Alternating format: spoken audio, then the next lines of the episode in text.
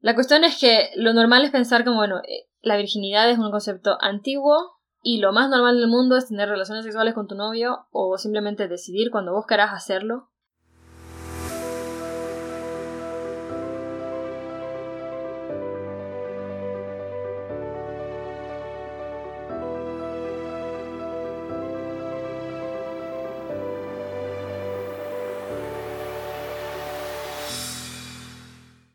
Bienvenidos amigos a un nuevo episodio del podcast Desde la Orilla. Yo soy Claudia. Hola, yo soy Gabriel. Y hoy vamos a hablar de un tema que nos gusta muchísimo y que esperamos que puedan entrar en él eh, con el corazón abierto porque es cierto que es, es un tema que puede tocar lo más profundo de nuestro corazón y es el tema de la virginidad. Sí, es un tema que sabemos que es igual muy delicado porque normalmente los que salen en defensa de la virginidad muchas veces también tienen un, una mala visión de lo que es la virginidad y tienden a llevar este tema a decir que la mujer vale lo que siempre y cuando sea virgen. O sea, el valor de la mujer se basa en si es virgen o no. Reducir el valor de la mujer a eso. Y eso nosotros estamos muy conscientes de que está mal.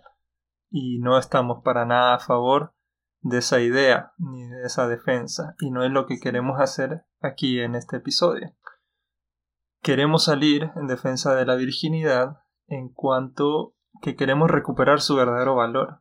El verdadero sentido. Sí, y, hablar de eso precisamente, como de cuál es el verdadero sentido de la virginidad. Al mismo tiempo somos conscientes de que hay otro grupo de personas que en cambio pensarán, bueno, la virginidad, ¿de qué me están hablando? Este es un concepto de hace 50 años. Antiguo y sí. Y una vez más, queremos recuperar ese sentido que tiene, ese concepto. No queremos dejarlo como en el pasado y decir, bueno, no, eso ya, ya está superado, porque no es así. Y bueno, de eso queremos tratar precisamente en este episodio. Y nos gustaría comenzar hablando sobre el deseo sexual, porque creo que es algo de lo que todos podemos decir que lo hemos sentido alguna vez. Podemos recordar esa primera vez, ya sea en la adolescencia o incluso antes, que sentimos atracción por otra persona. Ese primer momento, esa primera persona que despertó en nosotros una atracción o un deseo. Y podemos pensar en ese momento cómo eh, van surgiendo o fueron surgiendo muchas preguntas. Preguntas como si esto es algo bueno, por qué me pasa lo que, lo que estoy sintiendo, eh, y son preguntas que no siempre pudimos encontrarles la mejor respuesta. Y esto es porque, bueno, en, en los hogares en los que crecimos pudimos haber tenido diferentes tipos de crianza o de educación eh, sexual. Sí, digamos, por ejemplo, en un caso se da de una familia que nunca se habló de sexo. O sea, del tema sexual era un tabú. Entonces, existen padres que, eh, y yo creo que gran parte de nuestros abuelos, digamos, era un tema que no se trataba. Es como, ya lo, ya lo vas a experimentar, eh, pero en casa tiende a ser como, como un tema reservado. No se trata nada que tenga que ver con eso. Más bien se toma como algo sucio, algo como que vergonzoso, como muy, muy incómodo para hablarlo. Entonces, a lo mucho, pues si era un hogar cristiano, tal vez te decían, bueno, no, eso es pecado. Entonces, en tu mente quedaba la idea de, bueno, eso es algo malo, sucio, que no debo, no debo hablar e inconscientemente ni siquiera debo meterme en ese tema. Claro, pero como decimos, las preguntas estaban ahí. Exacto. Y, y también pudo haber sido en un hogar donde sí se te explicó lo que eran las relaciones sexuales, se te habló de la parte, digamos, biológica, se te habló de si sos mujer, pues de la menstruación, si sos hombre, pues de esa etapa del, del desarrollo cuando tu cuerpo empieza a cambiar. Pero sobre todo pudo haber sido que se enfocaran más en el tema del embarazo, o sea, de cómo evitar un embarazo o cómo evitar enfermedades de transmisión sexual, como las consecuencias, ¿no? De tener relaciones sexuales de manera prematura. Y entonces, al inculcar todo esto, se entendía que, bueno, ya que vos sabías las consecuencias, pues quedaba un poco más a tu criterio cuándo y cómo tener relaciones sexuales. Porque, es decir, bueno, vos ya sabes cuáles son las consecuencias, ya te explicamos. Entonces, tampoco te decían no lo hagas, sino vos sabrás cuándo. De alguna manera eh, era como una reducción de la sexualidad al tema biológico. O sea, la sexualidad se reducía al acto en sí. O sea, cómo hacerlo, cómo no quedar embarazada, cómo funciona el ciclo menstrual, por ejemplo. Claro, eh, que son partes importantes igual obviamente de, de, explicar en cuanto a la educación sexual, pero como decís, un poco reducido porque no entra en, en tantas preguntas que uno pudo haber tenido en ese momento, que no solo tenían que ver con cómo no me quedo embarazada, sino es bueno esto que siento, por ejemplo. Sí, sí, sí, sí. Me acuerdo que en una charla que di sobre castidad, eh, una adolescente preguntaba cómo sé si estoy lista para comenzar una relación con alguien. Y esta es una pregunta que tiene muchísima profundidad, que a mí me parece muy bella de, pensar y de recordar, porque cuando ella preguntaba esto, puedes interpretar que de fondo lo que hay en esa pregunta es primero querer cuestionarse si es bueno esto que siento, porque de alguna manera esta, esta, esta adolescente estaba sintiendo ya algo y quería saber, porque decía, ¿cómo sé si estoy lista? O sea, ella quería saber cuándo era el momento, porque lo que revela esto, esta pregunta, es que ella y que, bueno, todos tenemos en el corazón un enorme anhelo de tomar buenas decisiones, de que lo que decidamos sea algo que nos construya, que nos edifique, que nos haga el bien, porque queremos realmente ser amados. Entonces, ¿cómo saber si estoy lista para comenzar algo con alguien, para comenzar una relación? Te va diciendo eso, ¿no? E-, ese deseo que todos tenemos de, de saber por dónde ir, cuándo tomar esa decisión, cuándo dar el paso. Ah, porque como decíamos en episodios anteriores, está este anhelo, está esta idea de base de estamos hechos para el encuentro.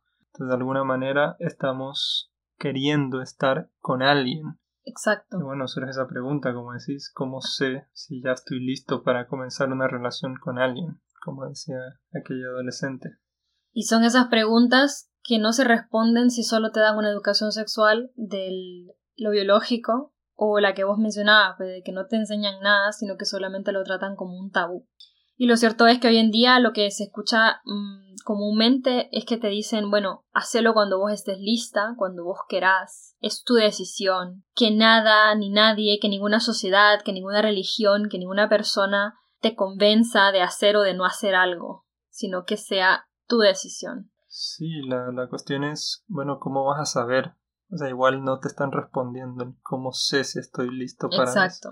Entonces, lo que, o sea, la respuesta que te viene inmediatamente es, bueno, estoy listo cuando siento la necesidad de hacerlo. Exacto. En la adolescencia ya te surge esa atracción y de repente te surge, como sabemos, pues en el ciclo menstrual hay un momento donde la ovulación, que es donde la mujer, por ejemplo, tiene mayor deseo eh, sexual. Y bueno, el hombre también. Entonces es como, bueno, entonces si yo siento en ese momento que es lo correcto, porque no me han dicho nada más. Claro. Y todo toda la educación se ha reducido a la parte biológica. Entonces, claro, ¿es ese el momento cuando estoy listo para hacerlo? ¿Lista para hacerlo? Ok. Sí, porque se habla mucho de, de tomar vos tu decisión, de la libertad, de decidir, pero al final es justamente eso, que todos queremos saber cuál es el camino. Todos queremos tomar buenas decisiones.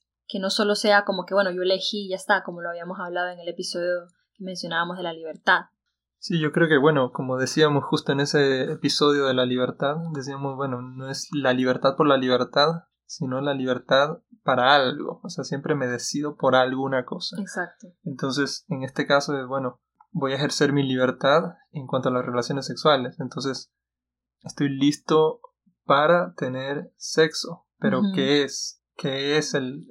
tengo que estoy conocer, listo? Claro. tengo que conocer qué, qué es el sexo. Claro. Más allá de su parte biológica. Sí, y yo me acuerdo que también otro adolescente en esa charla justo me preguntaba como ¿cuándo es correcto sentir deseo sexual? Y entonces eh, yo le decía, bueno, correcto siempre, porque el deseo sexual es algo natural, es algo que está ahí, que todos hemos sentido, como decía, y que tenemos que saber que es algo normal y que es algo bueno, porque el deseo sexual te revela que estás hecho para ese otro. O sea, que hay otra persona que despierta en vos ese deseo. Como hablábamos en el episodio anterior, ¿no? La valoración de esa realidad. Porque la realidad nos afecta. Somos seres afectivos. Y entonces me revela que al final estoy hecha para, para eso, estoy hecha para el amor, para la complementariedad, para la unión. Y entonces también es, es importante explicar y decir que, que las relaciones sexuales son buenas, que no se trata de decir que esto es un tabú, que son sucias, que son malas, que de eso no se habla, porque eso no es verdad. El sexo es algo bueno. Sí, sí, totalmente de acuerdo. Y no sé, tal vez ahí surge la pregunta, bueno, si es algo bueno, entonces puedo tenerlo ya. Cuando yo quiera, claro. ¿Cuál es el problema? En este momento, si es algo tan bueno, ¿por qué no? O, cuál es el sentido de la virginidad, pues, si decís. Claro, ya que estamos hablando de la virginidad, es ¿por qué seguir siendo virgen? Pues el sexo es algo bueno. Claro. Y aquí es importante, pues, para todas las personas que nos han venido escuchando a lo largo de estos episodios, que hemos podido recorrer este camino de descubrir quiénes somos, Sí, cuál es nuestra naturaleza. Cuál es nuestra naturaleza, que estamos hechos para el encuentro. Sí. Todo, eso, todo lo que hemos venido hablando ayuda a poder llegar a este punto, a poder comprender de lo que vamos a hablar. Así que si no has escuchado los episodios anteriores, dale pausa y andate el episodio primero. No, pero de verdad, em, porque creo que el primer paso siempre es aprender a conocerse, a saber que soy una persona única y repetible, con esa dignidad, con ese valor infinito, reconocer que tengo esas cuatro dimensiones, que soy sexuado, que mi cuerpo tiene un valor infinito, todo eso que hemos venido hablando. Lo mismo de la libertad que decíamos. sí. Y sobre todo saber que estoy hecho para amar y ser amado, que ese es el anhelo más grande que tengo en el corazón, y que el amor es lo que realmente nos hace felices. Sí, como que esta debería ser la base de esto que vamos a hablar ahora, digamos, de la virginidad, tener en cuenta primero quiénes somos. La persona, exacto. Quién es la persona. Y entonces ahí sí podemos hablar un poco de, del, del sexo, o sea, de la virginidad, qué sentido tiene. Sí, porque, como decíamos, ¿cómo puedo yo saber si estoy lista? ¿Y lista para qué? Ahí viene la cuestión de qué, qué es una relación sexual. Porque si saber que para saber que estoy lista para algo, tengo que saber qué es eso. Claro, por un lado, yo, que soy la persona que lo va a hacer, quién soy yo. Claro. Y, y por otro lado, ¿qué es eso que voy a hacer? Pues? Exactamente. Y ahí es donde no terminamos de comprenderlo. Y entonces, como decíamos, descubrimos que estamos hechos para el amor, para amar y ser amados. Y entonces es el amor en la familia, el amor con los amigos, el amor en el trabajo, y las relaciones sexuales no son la excepción. El amor también engloba todo lo que es una relación sexual. No, tiene que estar integrado Así es. Entonces, para poder descubrir pues el sentido de una relación sexual, o sea, cuál es la finalidad de esa relación sexual, para qué está hecho ese acto, podemos hablar de dos finalidades, siempre pensando ¿no? que todo lo cubre el amor. Entonces, la primera es que una de las finalidades de las relaciones sexuales es la procreación, porque la relación sexual es el único acto humano que puede llevarnos a dar vida. No hay ningún otro. Cierto. Y el poder dar vida es un don, es un regalo. Y entonces hablamos de procreación porque el ser humano procrea, no es como los animales que solo se reproducen. Ajá, es como participa de la creación. Participa de la creación. De un nuevo ser. Y también la otra finalidad de la relación sexual es la unión, porque la relación sexual es el acto más íntimo que se puede vivir entre dos personas. Y ese acto tan íntimo, que no solamente se da de manera física, porque como decíamos tenemos cuatro dimensiones, genera un vínculo en todo tu ser con esta otra persona. Y entonces se da que ese vínculo íntimo genera esa unión entre dos personas, una unión que se basa en el amor. Sí, porque en la relación sexual estás entregándote, o sea, no estás entregando solo tu cuerpo, sino que estás entregándote eh, vos completa persona completa. Claro, porque vos sos tu cuerpo, como lo habíamos mencionado. Y entonces es una unión íntima, profunda. Y entonces la finalidad de la relación sexual diríamos que es, son esas dos. La procreación y la unión. Sí.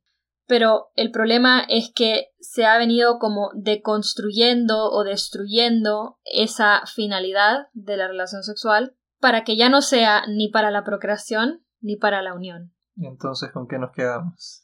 Pues lo, con lo que nos quedamos es únicamente con una búsqueda de placer. Porque es cierto que en la relación sexual existe el placer y el placer es algo bueno, algo maravilloso, algo buenísimo que está ahí para que lo disfrutemos. Pero no es el fin. Pero no es la finalidad. Exacto. Está ahí. Es como una consecuencia que se da. Pero no es, exacto, no es lo que, para lo que está hecho.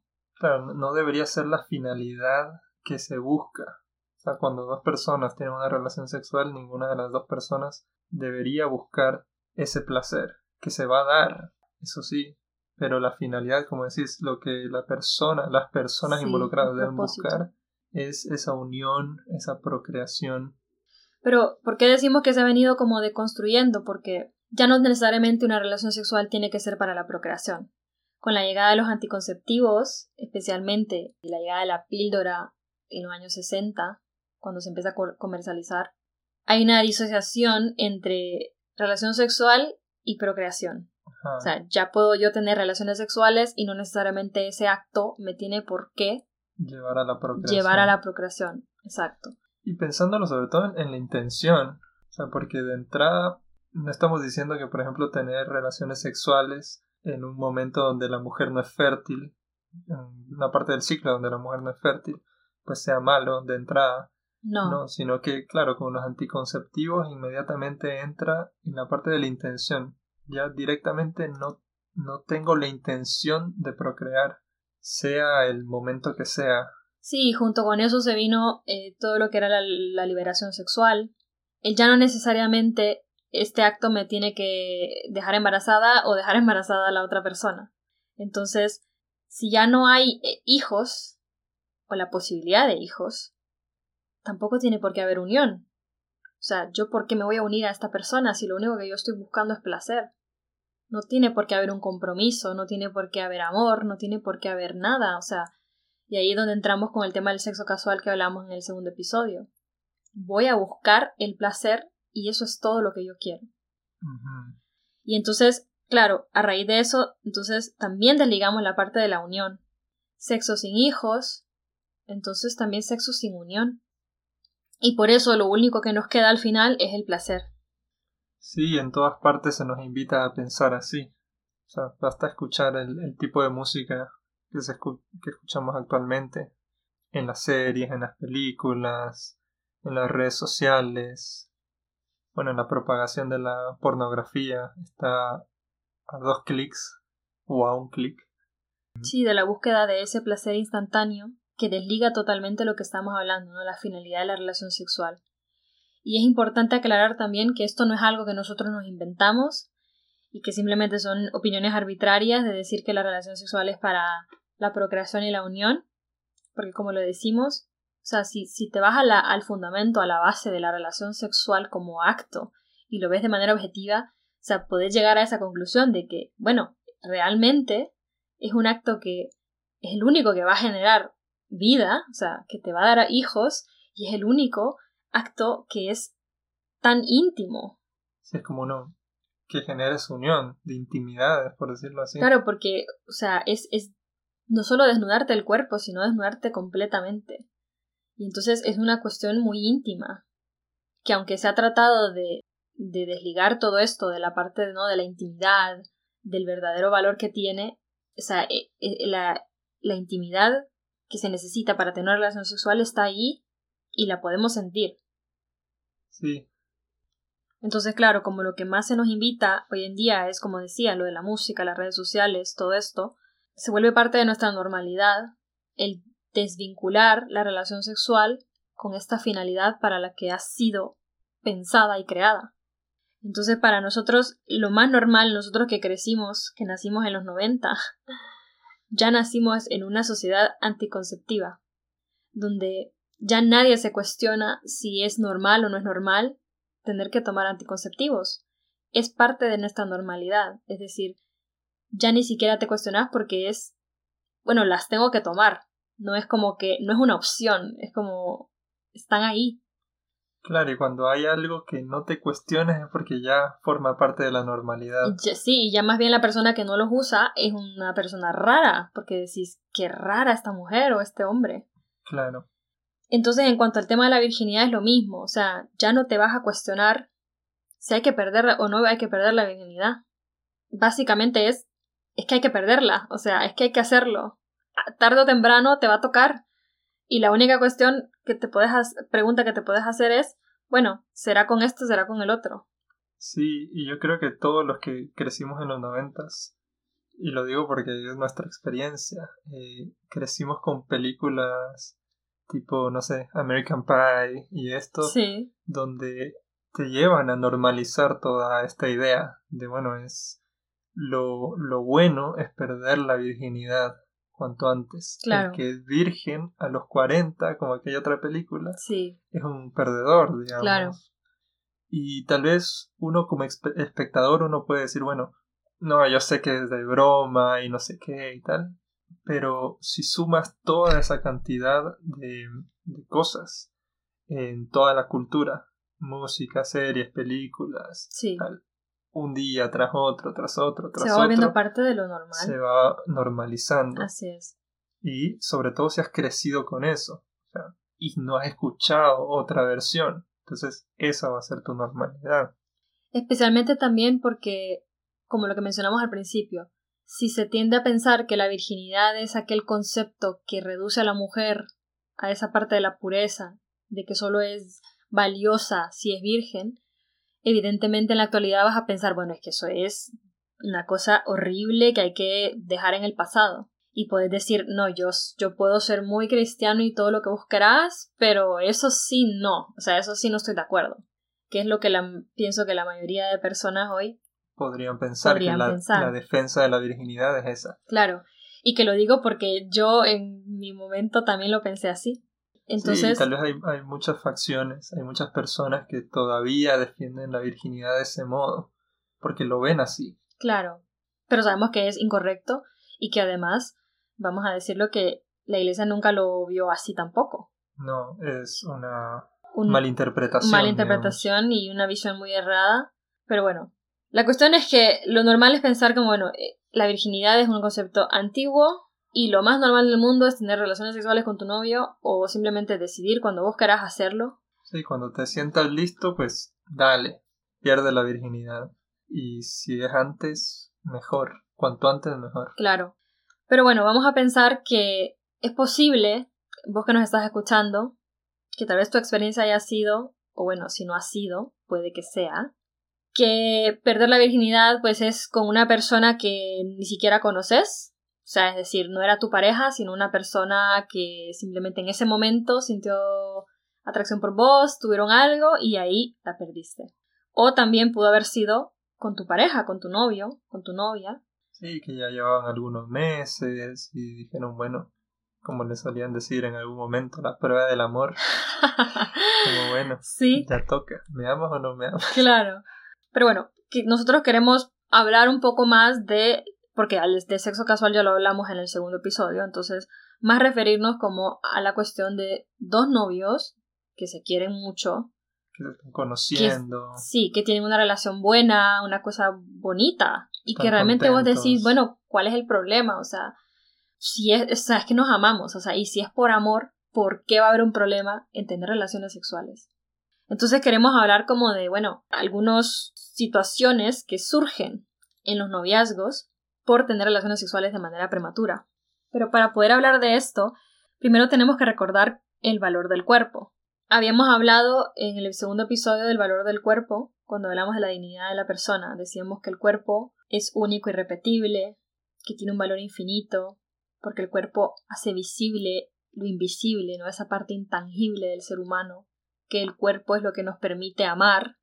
Y que vos sos tu cuerpo también. Y que vos sos tu cuerpo. O sea, que no es algo que tienes, sino algo que, eres o sos. Sí, y, y es verdad que en la actualidad podríamos pensar que vivimos en una cultura que le rinde culto al cuerpo, porque todo habla del cuerpo, que la música habla del cuerpo de la mujer, que en Instagram ves a todo el mundo, a la famosa subiendo fotos de su cuerpo, básicamente mostrándolo. Sí, la gente yendo al gym y la comiendo cultura sano. fit, claro, todo es la cultura fit de que hay que estar fit, de que hay que comer sano, de que hay que hacer ejercicio, todo esto es, ¿no? Mucho del cuerpo. que saco videos en mis historias de Instagram en el gimnasio.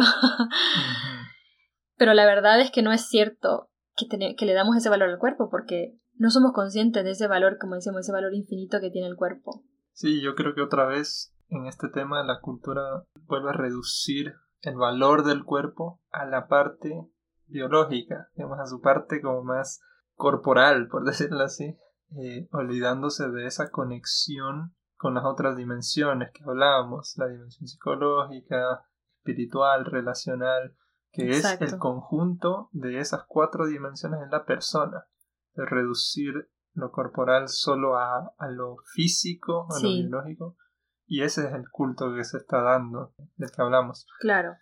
Y claro, entonces no estás dando verdadero, digamos, culto, entre comillas, al cuerpo. Al valor del cuerpo. No estás valorando realmente el cuerpo. Claro, y en muchos casos el cuerpo termina siendo como un objeto. Pero si recordamos en lo que decíamos, bueno, vos sos tu cuerpo.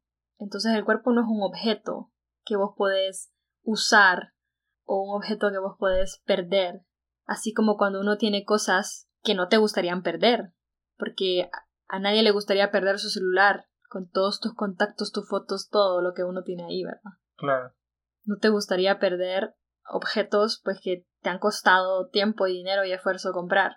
Entonces la pregunta es ¿por qué si hablamos de perder la virginidad? ¿Qué valor tiene la virginidad? ¿Y qué significa, no eso? ¿Qué realmente es la virginidad? ¿Y qué es?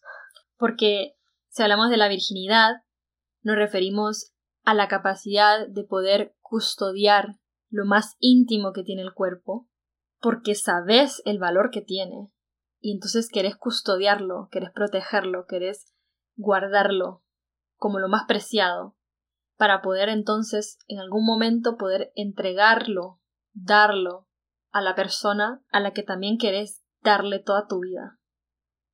Porque la virginidad no se pierde, la virginidad se entrega. Porque como decíamos, vos no sos un objeto, que se puede perder o que se puede usar. La única manera de poder darte a otra persona físicamente es a través de la entrega. Yo me entrego. Y la cuestión es que la entrega es completa, porque yo no solo soy un cuerpo. Como mencionábamos en el segundo episodio otra vez, el sexo casual, ¿no? Que pensabas como, bueno, en este acto solo voy a entregar el cuerpo y todo lo demás me lo guardo toda mi parte emocional, mi espiritualidad, mi dimensión relacional, pero eso es imposible, no puedes dividirlo. Claro, aunque no quieras, también lo estás entregando. Exacto. Sí, entonces la virginidad viene a ser como ese primero ese reconocimiento del valor que tengo. Sí. O sea, y lo que decías, como la idea es custodiar lo más íntimo del cuerpo para eventualmente entregarlo a la persona con la que quiero estar. Sí, porque tus besos, tus abrazos, tus caricias, toda tu intimidad tienen un valor infinito. Y entonces no es algo que, que lo perdés y que querés dárselo a cualquiera, cuando sabes reconocer el valor que tiene. Claro, ¿y qué pasa en el caso de los novios?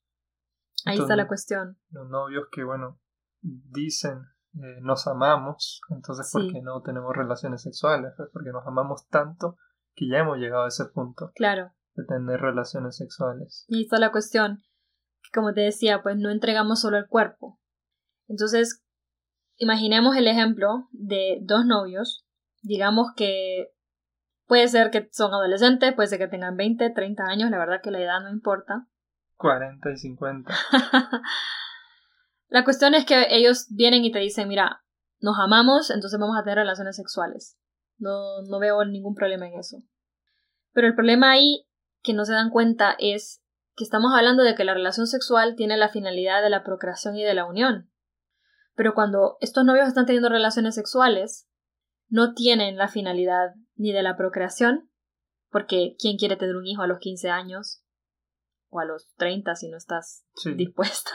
sí, no, eso, está clarísimo. O sea, en general, cuando uno es novio de otra persona, no está todavía pensando en tener hijos. Sí. Para nada. No. Ni tampoco la unión. Porque si todavía está en una relación de noviazgo, no vamos a decir que no es que no se aman, porque evidentemente el amor, la experiencia del amor maduro se puede vivir en el noviazgo e incluso en la adolescencia. Pero estamos hablando de que todavía no hay un compromiso, todavía no se vive la experiencia del amor comprometido. Claro, hay como una querer una unión parcial. O sea, como que sí quiero unirme a la otra persona, pero no del todo. Pero no del todo, con un pie afuera. Porque no sé todavía si esta persona es o no es. Estamos en eso. Y es válido porque de, eso se trata esa época, el noviazgo. Se trata de eso, de bueno, vamos a ver si con esta persona sí quiero llegar a vivir ese amor comprometido. Exacto. Llegar a ese compromiso. Sí, entonces es básicamente como que si los novios estuvieran diciendo te quiero, te deseo, ¿no? Porque hablamos de que está ese deseo sexual muy natural, que es algo bueno, pero no quiero, ¿no? Te quiero, pero no quiero tu fertilidad, porque ese, ese don, ¿no? De, de poder ser madre o padre, no quiero que me lo des. Entonces vamos a poner barreras, vamos a bloquear, vamos a usar anticonceptivos. Y entonces, ¿qué es lo que estás diciendo ahí? Bueno, quiero tu cuerpo, deseo el cuerpo, pero solo esta parte del cuerpo, porque la otra, que es tu fertilidad, esa no la quiero.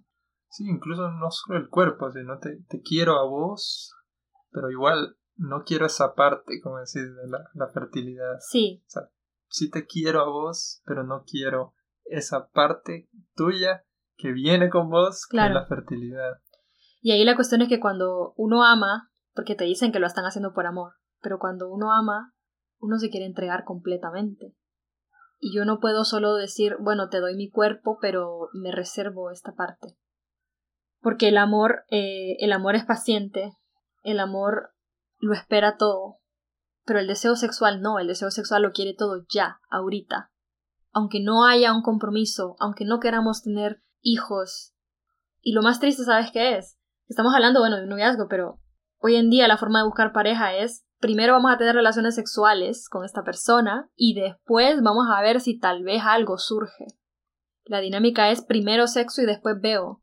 Entonces es como si esta persona te dijera, bueno, vamos a, a tener relaciones sexuales, voy a abrazarte el cuerpo y a ver si eso es suficiente como para que quiera yo tener algo más con vos. Ajá a ver si eso es suficiente para que algo surja de esto. Cuando el anhelo que vos tenés en tu corazón es que alguien te ame de verdad, es que primero te en el corazón, no el cuerpo. Y el segundo problema también es que pasa mucho en los noviazgos, que cuando comienzan a tener relaciones sexuales todo comienza a girar en torno al sexo. Sí, de manera inconsciente, o sea, sin querer. Sí. Todo lleva a eso, porque es una, como decías, una unión tan íntima, o sea, es una un acto tan íntimo que une, une bastante y atrae un montón. Es una experiencia muy fuerte. Y entonces tiende todo a comenzar a girar en torno a eso en el sentido de que cada vez que se ven es que tienen que haber relaciones sexuales. Sí, es como que digamos salen a cenar y de manera inconsciente está esa, esa posibilidad en tu cabeza, incluso una posibilidad muy grande de, bueno, de aquí vamos a la casa, y vamos a tener relaciones sexuales. Claro. Vamos al cine, lo mismo. Vamos a un café, lo, mismo. Vamos a donde sea. O vamos a estar en tu vamos, Netflix, vamos a ver Netflix. vamos a estar en tu casa, claro. Y entonces, lastimosamente, lo que hace eso es que vas dejando de lado otras cosas como Claro, antes pudiste haber estado tres horas hablando, conversando, conociéndose, pero en lugar de eso están teniendo relaciones sexuales que ahí no hablas nada. Entonces vas dejando un poco de lado todas estas partes del noviazgo tan importantes que hacen crecer el amor, que ayudan a que te conozcas. Claro, y construyendo esa relación, conociéndose, también aprendiendo pues a dominarse, ¿no? O sea, como decir, bueno, yo sé que tengo, tenemos ganas, pero ahora es momento pues de conocerse, de compartir, de ver si con esta persona voy a poder llegar a eso, a esa entrega absoluta. Sí, entonces el problema es que luego se pone un obstáculo en esa capacidad que tenés de discernir si esta persona es o no es realmente un bien para vos, si esta persona es la que querés elegir para estar con ella siempre. Y la otra cuestión también es tomar en cuenta que, como decíamos, la relación sexual es algo que te une, que está hecho para la unión. Pero en el noviazgo, lastimosamente, en lugar de unirte, te separa. ¿Cómo así? Y esto es fuerte porque la gente va a decir es que no, estos están locos diciendo esto, pero... Sí, porque, o sea, igual a mí si me lo dices así, yo pensaría que, bueno, igual sí me une, ¿no? Porque yo estoy buscando esa unión. ¿Cómo no me va a unir? Si igual hay un amor, hay un, o sea, hay un interés verdadero por la otra persona. Sí. No estamos hablando, como decíamos, ya eso lo hablamos en el segundo capítulo del sexo casual. Estamos hablando de una persona que sí me importa. Claro. Entonces, de alguna manera sí estoy buscando unirme a esta persona, aunque sea parcialmente. Sí. Y esa es la, ahí lo- la cuestión, que sin querer, porque estamos hablando de que son, eso, son personas que se aman, entonces sin querer. ¿Por qué te separa? ¿Por qué dices que te Porque, separa? porque sin querer los novios comienzan a utilizarse en esa relación sexual que debería de unirte, como no hay intención de procreación ni de una unión en el contexto del amor comprometido, entonces, ¿qué están buscando los novios en ese, en ese encuentro? Están buscando satisfacer ese deseo sexual. Y para satisfacer ese deseo sexual yo estoy buscándome a mí mismo. Estoy buscando yo obtener ese placer. Y sí, tal vez dárselo también a mi pareja. Pero es, es un acto como digamos incompleto. Y entonces lo que surge de eso son sentimientos como de inseguridad. Inseguridad porque primero has vivido este encuentro tan íntimo con esta persona que no querés que esa persona lo viva con nadie más. No quieres que esa persona te deje. Porque sin querer, esa persona en esos encuentros sexuales no te está amando completamente, no te está amando como tu corazón anhela. Entonces, digamos que esto es bastante inconsciente. Pero te empieza a surgir esta inseguridad porque de alguna manera te vas sintiendo utilizada. Sí, porque aunque no sea explícita esa intención, no, no es como que los dos, como en el caso del sexo casual, donde los dos iban con esa intención de, bueno, aquí nos vamos a utilizar porque aquí vamos a buscar el placer directamente. Sí, Aunque no sea explícita esa intención, se está dando. sí. Y uno también de manera inconsciente lo sabe. Entonces se va generando, como decís, esa inseguridad dentro de vos. Sí, y también vos estás utilizando a esa persona. Y como decimos, es sin querer, porque no sos consciente de lo que estás haciendo. Y entonces también va surgiendo otros problemas como el miedo. Te va surgiendo el miedo primero a que te dejen, porque como decíamos, bueno, es que viví esto tan grande que no quiero que esta persona lo viva con nadie más. Y digamos que si sos adolescente, te surge el miedo de que se den cuenta.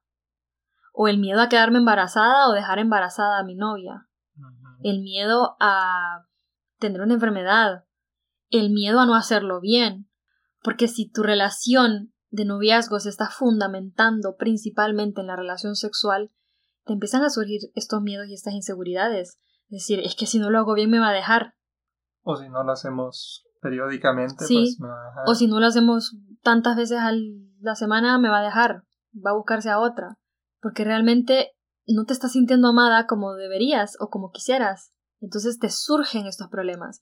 Y no es normal. Y esto hay que decirlo porque parece que se ha normalizado, pero no es normal sentir inseguridad, sentir miedo, sentir culpa, después de tener relaciones sexuales. Pero también hay que cuestionarse, digamos, si. Porque tal vez no soy consciente de que tengo este miedo, esta inseguridad. Pero se puede notar en mis actos, en, en la manera que estoy, que estoy llevando esta relación, digamos. Si es que tengo ese miedo, pues a, a no gustarle, porque estoy esforzándome, estoy esforzándome demasiado. O sea, yo me puedo dar cuenta, pero tengo que cuestionarme de si verdaderamente existe este miedo, esta inseguridad, Claro. y luego puedo decir, bueno, ah, si existe esto, ¿por qué? Porque lo estoy viviendo de tal manera. Claro, pero tenemos tan interiorizado que, que es lo más normal del mundo tener relaciones sexuales que no nos damos cuenta de que esto está sucediendo. Pero sucede. Y lo cierto es que el anhelo que nosotros tenemos en el corazón no se conforma con buscar únicamente el placer. No se llena solamente con eso. Porque tu corazón está hecho para un amor grande, para un amor verdadero, para la entrega verdadera y absoluta. No estás hecho para darte solamente pedacitos de vos o recibir pedacitos de la otra persona, porque tu corazón está bien hecho. Y entonces ahí es donde tenemos que empezar a aprender a escucharlo. Y ahí es cuando tiene sentido que vivir las relaciones sexuales sea dentro del contexto del amor comprometido, como decíamos. Así es. Porque el amor es buscar el bien de la otra persona, es desear el bien para la otra persona. Y entonces, si te preguntas, bueno, ¿cuál es el mayor bien que yo puedo darle a esta persona? Y el mayor bien sos vos misma, vos mismo. Sí, es entregarle mi vida a la otra persona. Es exactamente, es tu vida. Entonces, el amor llega a un punto tan grande que querés entregárselo todo, que querés darle lo mejor. Y sentís que lo mejor es eso, es poder entregar tu vida a esa persona. Es decir, que tu vida y la vida de la otra persona se unan para que juntos caminen y puedan construir esa historia y puedan comprometerse a esa unión, tomar la decisión de que realmente van a esforzarse cada día para amarse y para mantenerse en esa unión, en esa unidad. Y entonces entregas el cuerpo que sos porque entregas la vida. Ahí es donde tiene sentido. Ahí es donde estás respondiendo al anhelo de tu corazón.